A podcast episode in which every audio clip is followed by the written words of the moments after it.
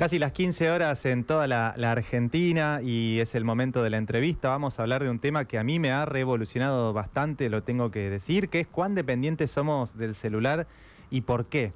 Eh, para eso ya está en comunicación con nosotros Claro Yuela, ella es psicóloga, es docente, también es mamá, vive actualmente en San Martín de los Andes, provincia de Neuquén. Escribió el libro Crónicas de una abstinencia por ARS Diseño Gráfico Editorial, en el que cuenta cómo fue su experiencia luego de haber dejado de usar el celular durante 30 días. Ya ha pasado por este programa hace unos años en alguna columna, pero teníamos mucha ganas de conversar con ella porque es un tema, este, el del mal uso, me hago cargo de eso del celular, creo que es muy actual y es muy cotidiano. Clara, acá te saluda Nico Ventieri junto a Daniela Carballo. ¿Cómo, cómo estás? Hola Nico, hola Dani, ¿cómo andan? Bien, andamos. ¿Vos estás ahora en San Martín de los Andes o estás acá en Buenos Aires? Sabía que habías estado esta semana este no, no, ahora estoy en San Martín, estuve en Buenos Aires hasta hace dos días por, por temas familiares y ya estoy en San Martín. Bueno, precioso San Martín de los Andes, un lugar rodeado de naturaleza, no como esta ciudad de cemento. Eh, Sabes que lo primero tengo para contarte eh, una, una infidencia y es que en mi mano izquierda, en la muñeca, tengo un reloj porque es una estrategia para dejar de mirar tanto el celular. Justamente lo primero que tengo para preguntarte es vos que trabajás y pensás mucho sobre este tema, ¿qué dificultades tenés a la hora de limitar el uso del celular en tu vida cotidiana? Porque sos mamá, porque trabajás y porque también vivís en el siglo XXI.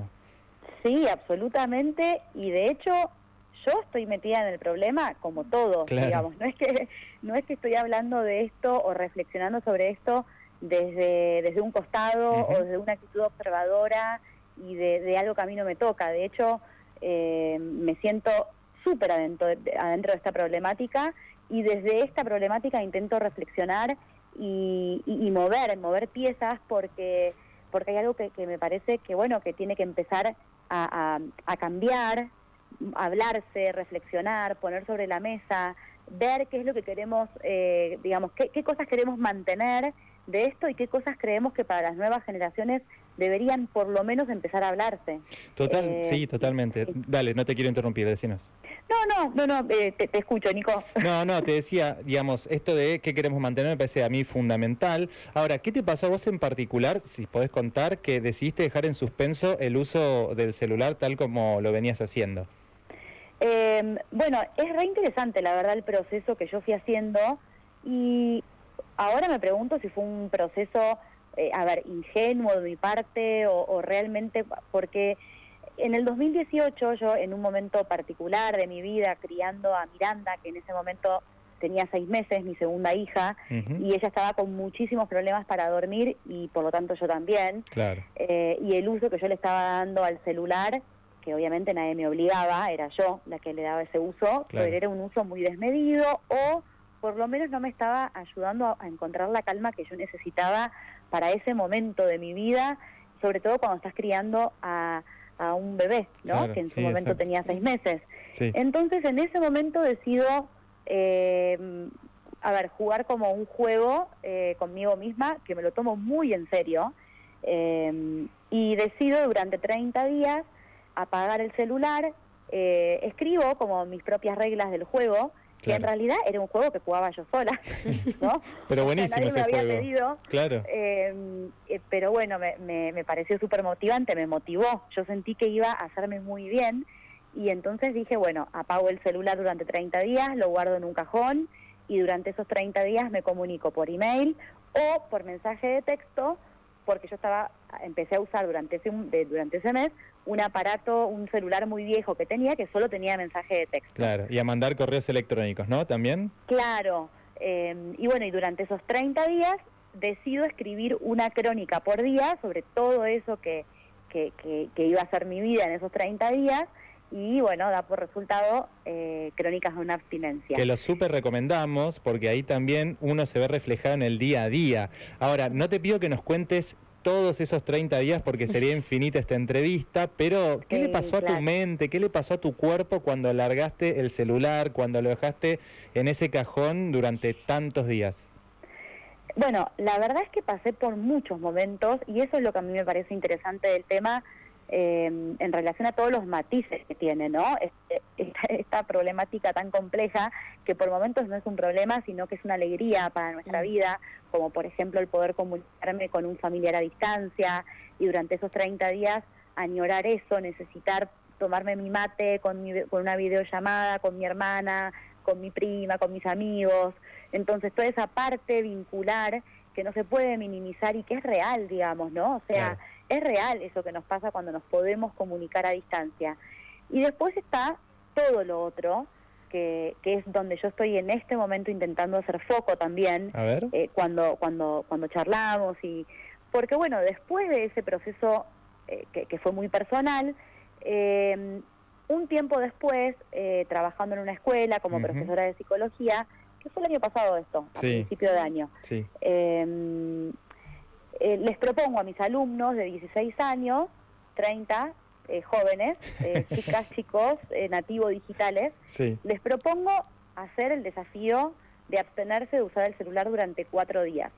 está buenísimo como profesora hablar de teoría, debatir en la clase, reflexionar, pero me parece que las nuevas generaciones necesitan por momentos, en algunas, por lo menos en la materia psicología, que es eh, que es, un mundo increíble, ¿no? Como para, para explorar. Eh, entonces, bueno, les propuse ponerle el cuerpo a esto que vivimos todos. Y bueno, ellos y ellas muy valientemente eh, al principio se resistieron. Claro, claro, no, me decían, eh, porque además yo les había dicho de siete días al principio y se los bajé a cuatro.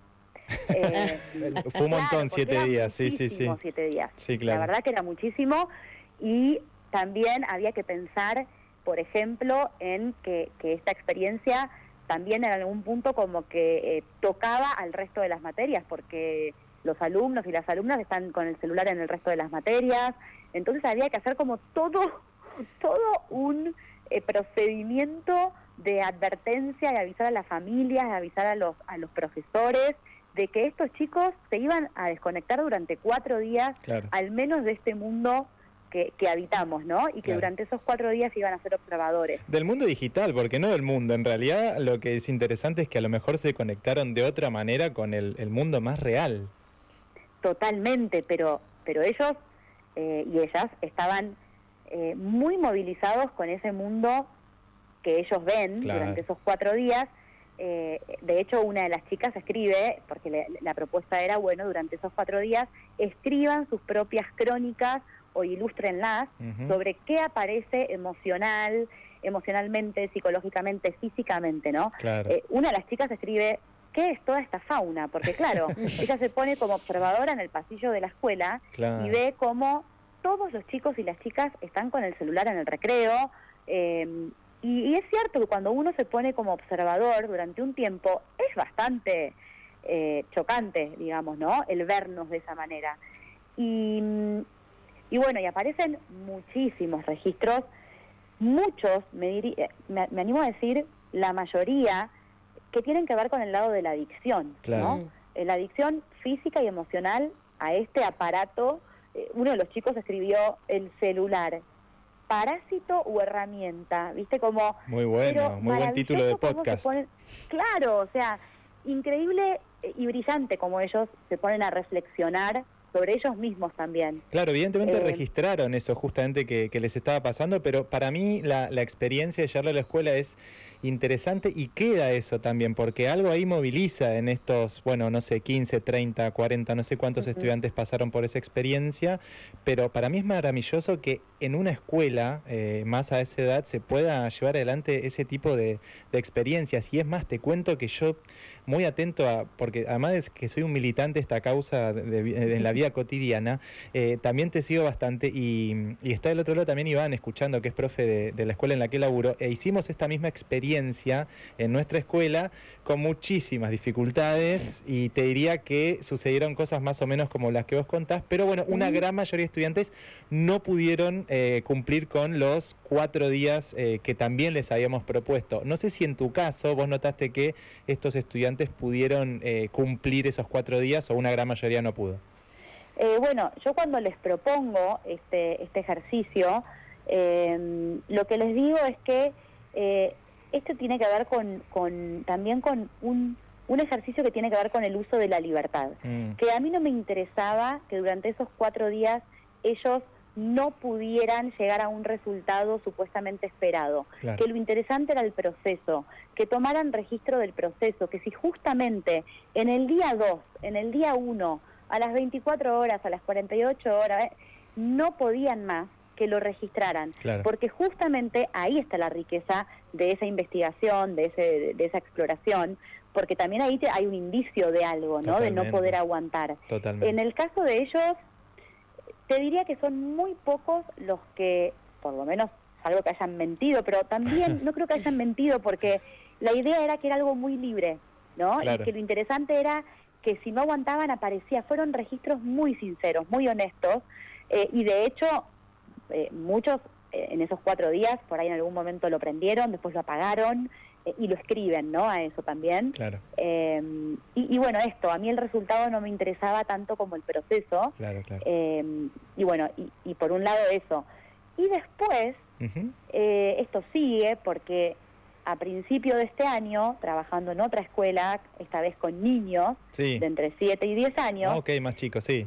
Claro, este grupo de niños eh, que también está mi hija en esa escuela, claro. Eh, que tiene nueve años, ellos en diferentes talleres empiezan a manifestar que todo el, que, ven a su papá y a su mamá todo el tiempo con el celular. Mira vos. Y empiezan a decir, eh, mi mamá todo el tiempo me dice que está trabajando, mi papá, si estamos viendo una película, se levanta y va a buscar el celular, si estamos jugando un juego de mesa, mi mamá mientras juega el juego de mesa está chequeando el celular, me quieren sacar fotos todo el tiempo. Mm. Era algo unánime, ¿no? Lo que decían estos niños y estas niñas. Frente a esto, propongo al grupo de padres, eh, del que yo también formo parte, porque ahí soy madre y psicóloga, em, propongo, bueno, hacer una, mm, eh, un encuentro para hablar de este tema, debatir, poner sobre la mesa. Son niños y niñas que tienen 7 y 10 años y todavía ninguno usa celular, pero se nos viene ese primer pedido de manera inminente porque esto es lo que se está viendo y este es mi principal punto de preocupación en este momento eh, en relación a ese primer celular que un niño o una niña recibe eh, y el signo de pregunta, ¿no? Sobre cuál es la edad conveniente para el celular sabiendo todo lo que conlleva tener este aparato en la mano, ¿no? Qué difícil. Que por momentos ni siquiera nosotros podemos regularlo. No, yo, creo que no podemos regularlo. digo, una cuestión es, es interesante lo que decís y justo quería hacer doble clic en eso mismo, ¿no? Porque una cosa es tu vida personal, otra cosa es desde tu lugar de docente con la autoridad pedagógica que corresponde en el aula y otra cosa es cuando también le propones a un grupo de padres y madres llevar a la práctica esto mismo, porque tengo entendido que ustedes le dedicaron un fin de semana a la desconexión, ¿no? Sí, ¿Y ahí, totalmente. ¿y ahí qué pasó? Bueno, y súper interesante también, porque para mí fue como en algún punto llegar a la raíz de la cuestión, que somos nosotros, los adultos, ¿no? Porque hablamos de niñez, hablamos de adolescencia, pero todo esto tiene que ver con nosotros en realidad, o sea, con nuestro lugar de, de, adultos, de adultas, eh, y, y, esto, ¿no? Que está pasando. Bueno, a ver, le doy el celular a mi hijo, un primer celular propio, eh, que por ahí mi hijo tiene 10, 12, 13 años y se lo doy porque si no se queda fuera del resto de sus amigos que ya lo tienen. Claro. O una de dos, o pasa eso o si no tiene que ver más con una actitud, diría yo, como mm, de cierto abandono, de cierta comodidad por parte de muchos padres y, madres, lamentablemente, o también como con una falta de conciencia con el tema, como si fuera natural ya, ¿viste? Eh, bueno, ya vas a tener tu primer celular y, entre los mismos niños, ¿no? Como y niñas, bueno, a ver cuándo nos van a dar ese primer celular. Eh, y vos le das ese primer celular y es un camino sin retorno, sí, sin, sin querer transmitir una actitud eh, temerosa en relación al tema, pero sí siendo realista. O sea, seamos realistas de todo lo que sucede cuando vos eh, le das ese primer celular a un niño, a una niña. Eh, a ver, bueno, perdón, tampoco, no me quiero ir mucho, ¿no? Pero, no, no, por favor, súper interesante, eh, estamos escuchando recontra atentos. No, no, bueno, porque viste, mi, mente va así como de acá para allá. Eh, bueno, en relación a esto, se le propone al grupo de padres, de madres, eh, tener ese, ese desafío de desconexión durante ese fin de semana y, y, también quisieran sus registros y que le, eh, le comunicaran a sus hijos y a sus hijas que iban a hacer ese experimento porque ellos habían eh, manifestado esa inquietud de cómo nos veían y que en algún punto que, que, nuestros hijos estuvieran al tanto de este compromiso, ¿no? Como adultos de decir sí, somos vulnerables, no sabemos qué hacer con este tema. Claro. Y es cierto que nos ven todo el tiempo con el celular y no está bueno. Eh, y, bueno, vamos a ponerle el cuerpo a ver qué pasa claro, durante este fin de semana. Estamos hablando con, con Claro Yuela, psicólogo docente de mamá, eh, y que escribió un, un, librazo, Crónicas de una abstinencia por ARS Diseño Gráfico Editorial, y ahí cuenta su experiencia de desconexión durante 30 días, y un poco estamos hablando sobre toda esa experiencia. Está también acá Daniela Carballo para preguntarte, Clara. Clara, una pregunta o una consulta. Eh, la respuesta por lo general de los padres al de al darle un celular al pibe es para saber dónde está, para controlar, ¿no? Eh, no sé, yo soy docente, los pibes reciben incluso mensajes de sus padres. En la escuela. En la escuela. Sí. Que no está bien igual también. Como que los espacios también el celular traspasa los espacios, eh, traspasa las intimidades. Digo, esta idea de voy a subir esta cosa graciosa que hizo mi bebé a las redes y esa cosa graciosa va a estar eternizada para siempre, ¿no? Y ese bebé después va a ser un adolescente que va a estar lleno de vergüenza. Totalmente. De esa cosa graciosa ese es otro tema que a mí me moviliza y, que realmente es como que a veces no puedo creerlo, si te soy sincera, eh, de la falta de conciencia quizás de algunos adultos de, exponer tanto a sus hijos en las redes sociales, ¿no? O sea, yo entiendo que uno quiere compartir con otros la alegría de la familia, de los hijos, pero hay como una falta de registro, ¿no? Como y también por momentos una sensación de pasar un poco por arriba de ese hijo mm. o de esa hija que no te pidió que subieras esa foto. A ver, mi planteo es, una foto de tu hijo, de tu hija, cada tanto, no es problema. Ahora, me parece que lo, lo, mi punto de vista es que el problema es el exceso de todo, de todas esas imágenes, eh, y también el signo de pregunta de es típico, ese niño llega a la adolescencia y es típico que le diga a su papá o a su mamá, eh, deja de poner fotos mías. Claro. No, sí, o, tiene eso que no me gusta. Sí. Claro, cuando tiene la posibilidad de decir lo que, lo que le pasa, ahí puede manifestarlo. Ahí hay un tema que a, que a mí me, me, inquieta, que es ese, ¿no? Como la sobreexposición de, de, los niños y de las niñas en las redes sociales. Eh, ese por un lado, y después esto, ¿no? El tema de ese primer celular eh, que me parece que debería estar mucho más en conciencia y que incluso podríamos buscar alternativas más creativas a las que ya tenemos. Em, de hecho, con el grupo de padres y madres de, esta escuela que hicimos este, este desafío, decíamos así como en, lluvia de ideas, ¿no? Bueno, quizás cuando un poquito más adelante, cuando ellos sean un poquito más independientes, les podemos dar un celular viejo, que tenga mensaje de texto, que puedan chatear entre ellos y armar sus programas, porque yo entiendo que es lindo poder armar sus programas entre ellos, ya no tenemos el teléfono fijo que llamas, hola mm. con lo de estatal. Yo lo tengo, Clara, ¿eh? Yo, yo todavía lo tengo. Vos ya sos un viejo. ah, bien, por supuesto. ¿Viste? Bien. Bueno, a mí me encantaría. Yo soy súper romántica en eso. Ah, a mí me gustaría el teléfono fijo. ya no lo tengo. Está muy bien. Che, a mí la verdad que todo esto es muy interesante y siempre termino pensando en esto que te voy a contar. Mira, eh, no es que quiera transformarme en, eh, a ver, ¿cómo lo puedo decir? En un monje budista que vive en el Himalaya, porque la verdad es que no puedo despojarme de los estímulos de la vida moderna. No vivo rodeado de la naturaleza como vos, vivo en medio de la ciudad de Buenos Aires, una ciudad de cemento, vivo en una sociedad de, consumo. Eh, bueno, todos vivimos ¿no? en una sociedad de consumo. Por eso la respuesta individual a un problema que es global me sigue resultando un poquito extraña y me gustaría saber qué opinas vos sobre si esto eh, puede ser aplicable, esto que venís pensando, reflexionando y llevando a la práctica, puede ser aplicable a gran escala más allá del individuo? Eh, bueno, qué buena pregunta, Nico, porque yo lo que estuve pensando mucho en relación a este tema y que por ahí compartiéndolo con personas íntimas, viste, en una mesa familiar y que debatimos, y yo digo, no, tiene que salir en algún momento una ley, como salió con el cigarrillo, como salió con el alcohol, que fumábamos todos arriba del avión mm, eh, o fumábamos en bares. Y, ojo, yo fumo, o sea, fumo un cigarrillo y lo disfruto con una copa de vino, ponele. Como también eh, disfrutarse el uso del celular cada tanto. Tal cual, pero ¿cuál es la diferencia? Yo agarro mi paquetito de cigarrillos y ¿qué dice?